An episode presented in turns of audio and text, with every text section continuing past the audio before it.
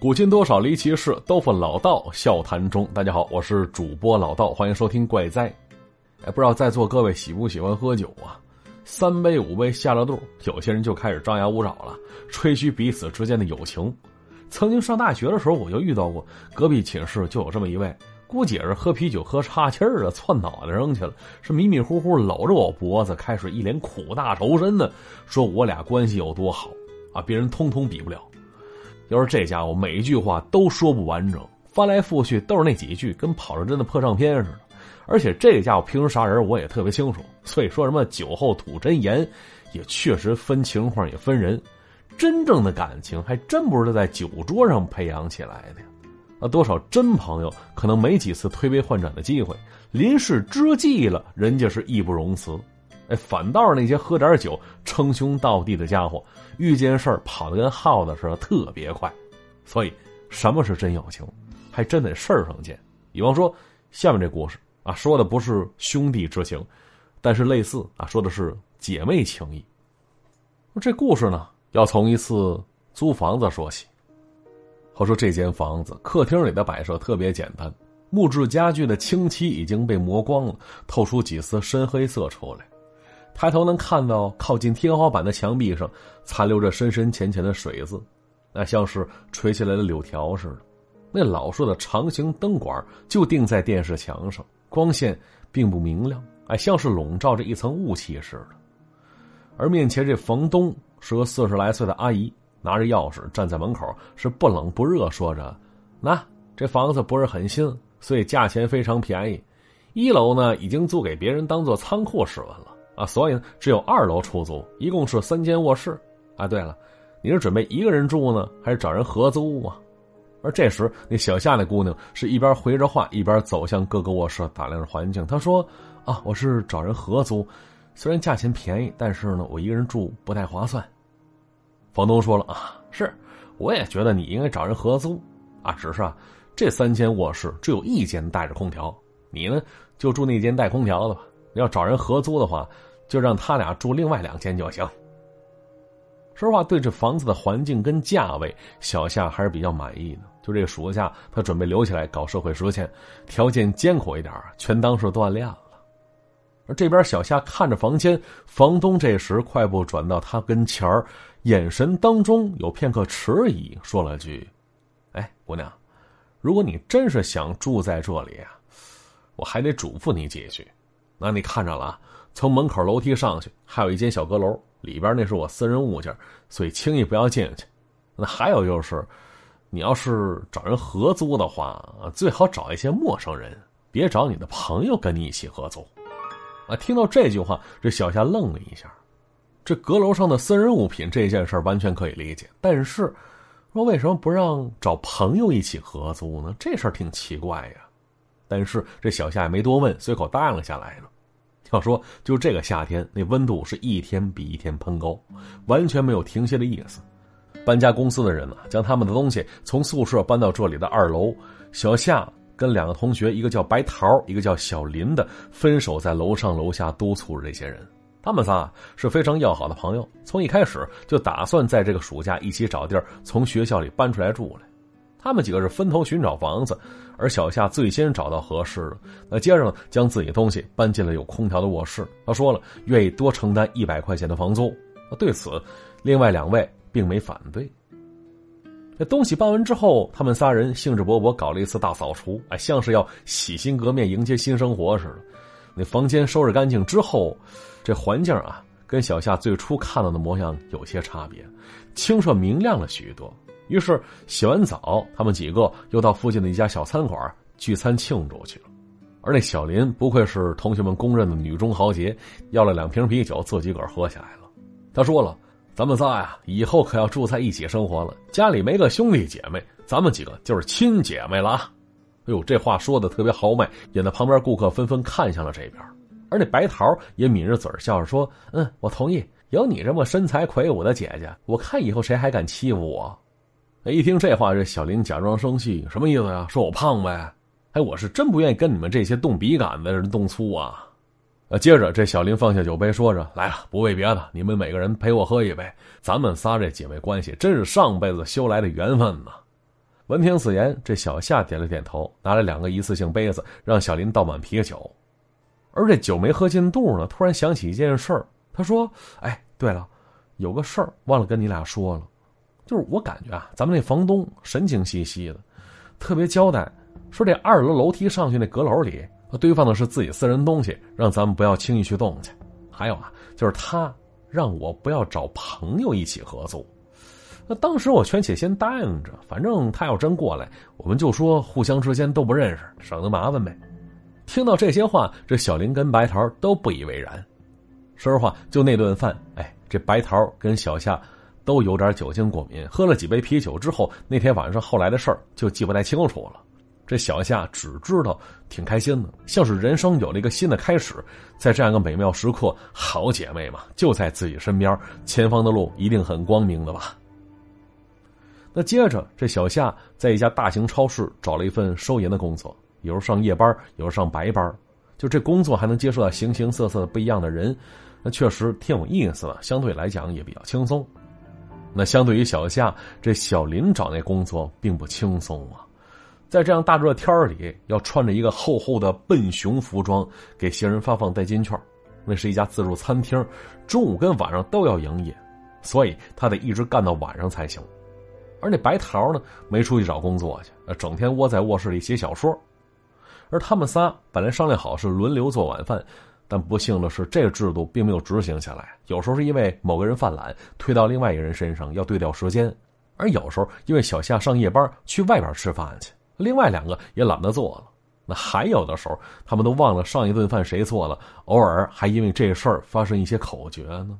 那开始那几天，他们几个还饶有兴趣的一起到外边吃饭，后来就各吃各的了。啊，实在不行就自己个儿煮泡面吃。那搬到这里十来天之后的一个晚上，这小夏在卧室里休息着。结果呢，这白桃悄没声的走到他身后，吓得小夏的魂差点飞出去。啊，当时是拍着胸口大声问着：“你干什么呀？鬼鬼祟祟的！”啊，结果呢，这白桃把脸凑过来了，问了一句：“小夏，你说咱俩是不是好姐妹呀？”说这话的时候，小夏看到这白桃脸色很白，没什么血色，下意识是点点头，说：“当然是了。”结果这白桃又说了：“哎，既然是好姐妹，我就跟你直说了啊，想跟你商量一件事儿。你说，咱俩能不能调换一下卧室啊？哎，就那多出的一百块钱，我可以出。”这一时摸不清头脑，这小夏问了一句：“呃，怎么了？嗨，没怎么。”就是我整天在房间里写东西，太热的话没啥灵感。我知道有点为难你，我呀本来以为可以勉强吹电风扇度过这夏天了，但是后来我才发现自己依然没办法克服我那心理阴影啊！一听这心理阴影，这小夏的好奇心是不自知的被人挑起来了。随口问了一句：“阴影什么阴影啊？”结果白桃说了。说他小时候啊，还有个弟弟，就那会儿，他六岁，弟弟只有两岁。呃家里安装的是那个吊扇，不知道各位有没有看过啊？大扇叶在天棚上刷刷的转着。话说有个夏天，白桃舅舅到家里玩去，抱着弟弟玩那个举高高，抛到天空再接住。结果呢，他舅舅正好站在吊扇下边，那扇叶高速旋转着，就有一次抛的太高，结果。他弟弟的脑袋刚好穿过扇叶啊！当时这白桃看着那颗血淋淋的小脑袋瓜子落在自己跟前连眼睛都来不及闭上啊！说实话，听到这儿，这小夏心里跟着一紧，浑身一哆嗦。而白桃那边呢，是边说着话，边眼圈都红了，声音中带着几丝急促的哽咽。小夏握着白桃的手，也不知道该怎么安慰他。而白桃继续说着：“说后来很长一段时间都不敢吹这电风扇，连看都不行，啊，因为脑海当中总会出现恐怖的幻觉。而现在，啊，岁数是长大了一些，能克服了一些心理上的障碍，但是就面对那种台式风扇，还是有一种奇怪的感觉，就好像那风扇呢，像是一颗带着脖子的独立人头似的，总感觉他在对我诉说着什么，但是那些话语。”却被那呼呼的风声给淹没了。说到这儿，白桃问了一句：“小夏呀，你不觉得那台式风扇像个人头似的吗？”哎，被这白桃一问，小夏有点不知所措了。而白桃他那脸在灯光之下现出一抹青色，他说了：“哎，多吓人呢！哎，你看那些风扇摇头的时候特别缓慢，就像是一个死去的人变成僵尸了似的。”哎，说到这儿，小夏赶紧打断了他话头：“哎，别说了，我害怕。”而这时，白桃顿了顿，哎，也不知道是不是我自己想象力太丰富了，所以小夏，能不能帮帮我呀？咱俩卧室换一下呗。当时看着白桃可怜的模样，小夏点点头。就那天晚上，他俩对调了卧室，而那小林没起来帮他们搬东西，估计是白天工作太累了吧，睡得特别死。而搬到白桃卧室之后，哎呦，那天晚上是整宿都处在半梦半醒之间。小夏看着床头柜上的电风扇，想起白桃的话，说实话，这风扇还真就像是一颗人头似的，在黑暗当中。是哭泣着，轻声诉说着一些自己听不清的话语啊。那一夜无话，第二天正晌午的时候，这小夏跟小林一起出门了。这毒辣辣的太阳像是在宣泄老天的怒气似的，空气当中的温度高的出奇，连普通的呼吸都带着火苗似的。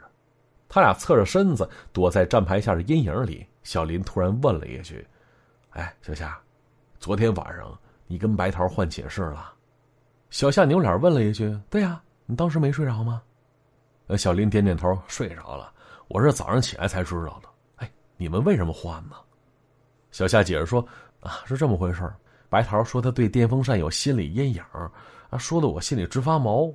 说什么他小时候有个弟弟，就是因为电风扇死了的，脑袋都被削掉了。”听到这句话，小林没搭腔，哎，像是在思考什么事儿似的。那小夏下意识问了一句：“怎么了？”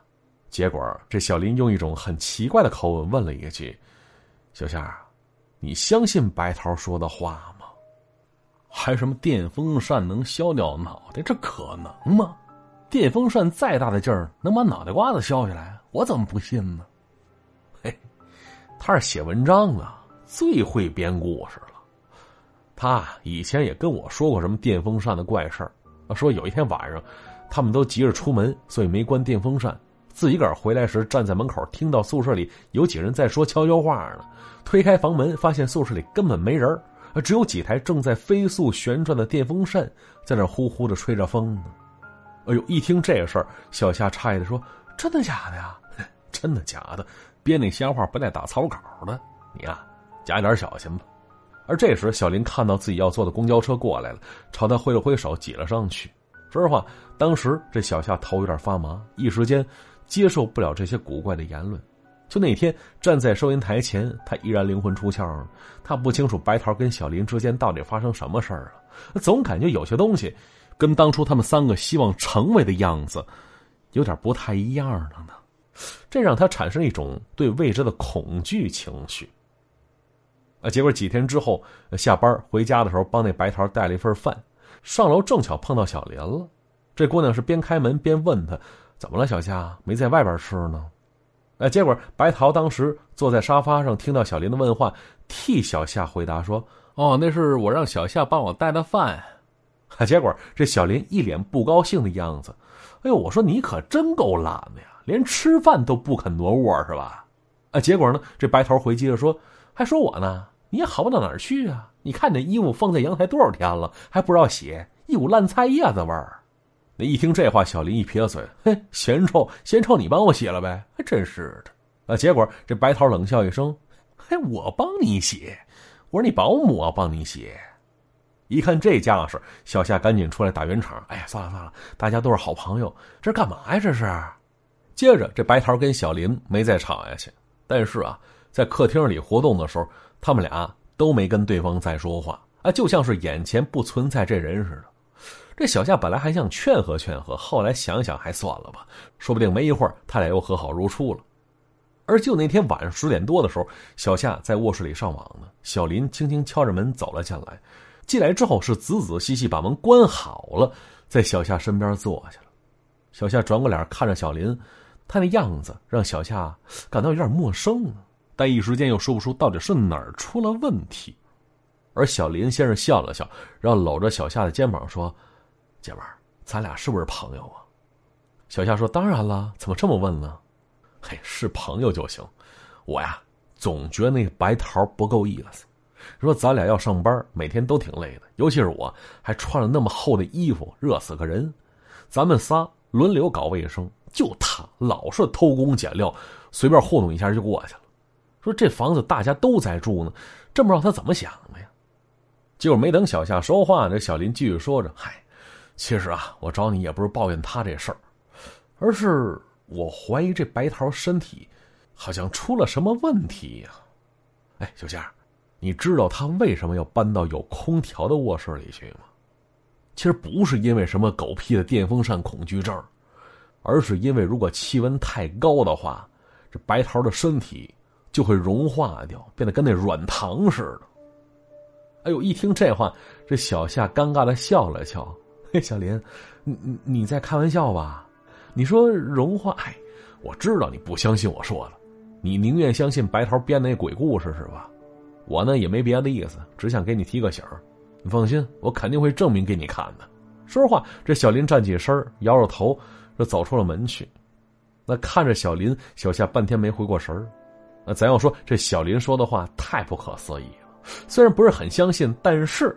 他却成功的在小夏脑海当中放下了一颗种子，让他是不由自主的去怀疑这一切。说人的身体能融化的像软糖似的，那一想到这个比喻，小夏是不由自主的感觉心里发凉。那到了第二天，这小夏上夜班，因为超市月度核算，所以那天他很晚才回家。下了公交车，往一条小巷子里走去。如果再早些时间，这边啊还有些小商贩推着板车来来去去的。但现在这个时间，那巷子里一个人影都没有，这里安静的有些可怕。那小夏努力不去胡思乱想，尽量是平视前方。而巷子里灯光很暗，就像是被热蔫过去了似的。而这时，他发现前方墙角边上蹲着一个人，那是个男的。那他弯着腰，将自己脑袋埋在双膝之间。小夏猜想，这是个疲惫的乞丐吧，所以放轻脚步，企图不惊醒对方。但是啊，就在他离这男人只有三四米远的地方，那男子突然抬起头了。哎呦，把这小夏吓一跳，停了下来。紧接着，这男子站起身，冷冷的看着小夏。说实话，小夏不认识他，而且从来没见过像他这么消瘦的人呢。这家伙的颧骨特别的高，脸上的皮肤耷拉着，像是沙皮狗似的。显然，之前这男子并不是一个极端的瘦子，而此时小夏看到他那衣袖子跟裤管是空空荡荡，好像感觉不到他那手跟脚的形状似的。那怎么说呢？这男的瘦的不像是一个人呐。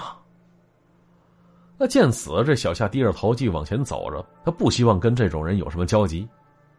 而这男子也没有跟踪小夏，但是他那目光依然是紧随着小夏的脚步而移动着。当小夏经过他身边的时候，他突然听到这男子说了一句：“快点离开，离开那房子。”哎呦，这话说的特别清晰啊，每一个字儿都像长了鱼鳍似的游进了小夏的脑海当中。说实话，他不明白这男的为什么要说这么一句话，而且小夏的脑袋突然变得很疼。直到回到家里，将门关上了，他那心才慢慢平复下来。要说此时那白桃在客厅里接水喝呢，他没睡觉，啊，习惯晚上熬夜写文章，于是随口问了一句：“小夏呀，怎么今天这么晚才回来呀？”小夏淡淡的笑着：“啊，下班晚了。”而结果这白桃推开了卧室门，做了一个邀请的动作，说了一句：“哎呀，是啊，今天天真热，看你满头大汗呢，快来到我卧室里休息一下吧。”那接着，这小夏跟着他走了进去，而脑海当中却突然想起了小林的话了。他说：“白桃如果在太热的环境下就会融化，所以他会躲在空调房里不出来。”而接着，这白桃将门关上，把小夏拉到空调边上坐了下来。说话就此时，这小夏突然有种不舒服的感觉。怎么了呢？就是这里啊，原本就是自己的房间，但现在。却变成了白桃的情谊了。你说这事搁谁谁能舒服？而这时，白桃一副神秘的表情，问着小夏：“哎，姐们儿，跟你说件事啊，关于小林的。我发现最近有点问题呀。”哎，你觉不觉得小林最近有点奇怪呀？好像是瘦了很多，而且是那种不规则的瘦，就是感觉很怪异呀。哎，一听这话，这小夏是不住点头。他发现自己没办法形容出来的感觉被白头给点破了啊！当时身体一抖，急着问：“哎，是，我也觉得了。哎，你知道怎么了吗？”白头摇摇头，然后又点点头。他说：“嗨，你说不知道也不是，啊，估计说了你也不会相信的。”那小夏有点着急：“你说呀？”，那行了，我说完之后，你全且一听啊。那什么，我感觉这小林。他在蒸发呢，什什么？蒸发？说实话，小夏不敢相信自己的耳朵。他回复着：“白头，这想象力也太丰富了吧？”说小林在蒸发。小夏，我是说真的，你看啊，咱们身体百分之七十都是水，而小林他那身体里的水就在蒸发呢。我就发现这些天小林没吹电风扇。你说这么热的天儿。他不吹风扇，不觉得很奇怪吗？听到这句话，小夏不禁反问：“他不吹电风扇，你怎么知道的呀？”“嘿，我是趁他不在家的时候去他卧室里看过，他那电风扇上落的都是灰。”啊，结果这小夏撇撇嘴，有点生气说：“白桃，你不应该这么做啊，这是侵犯人隐私，你知道吗？而且，这跟他蒸发有什么关系啊？”白桃立刻回复：“哎你想啊，如果电风扇对着一个方向吹。”那那个部位就会蒸发的很快呀，这样，那岂不是让身体变得很不协调吗？这小林一定是发现了这一点，所以他从来不吹电风扇。要说这白桃分析的头头是道，而小夏愣了愣，完全不知道该如何回答呀。那见此，白桃失落的说：“嘿，我知道你肯定不会相信的。”而接着，这白桃还想说些什么，但是这小夏摆了摆手，呃，说自己要睡觉了，哎，直接站起身回到自己卧室去了。那回到自己房间之后，说话，这小夏心里很不是滋味啊，莫名的恐惧感萦绕在脑海当中。他是努力回想起这段时间里发生的一切，是不是哪些地方出了差错呀？一开始是小林说白桃在融化，那接着白桃说小林在蒸发，而在巷子里碰到那个瘦骨嶙峋的男子，又莫名其妙对他说让他赶紧离开这栋房子。那想到这儿，那心里感觉越来越不得劲儿。心说：“难道房东阿姨说的那些忌讳是真的不能触碰？那自己就不应该跟朋友一起合租？可是啊，这事情已经发生了，那怎么办才好呢？哎，就那天晚上半睡半醒之间，呃，小夏一直在思考一个问题：那他们仨还是朋友吗？为什么事到如今，他们之间竟然开始互相诋毁对方了？”那，明显这故事一期节目说不完，咱们等下期节目继续说吧。啊，同时还是提醒大家啊，《老道书馆》第三季已经上线了，喜马拉雅搜索“老道书馆”第三季这几个字就可以进行收听了。好了，我是主播老道，下期再见。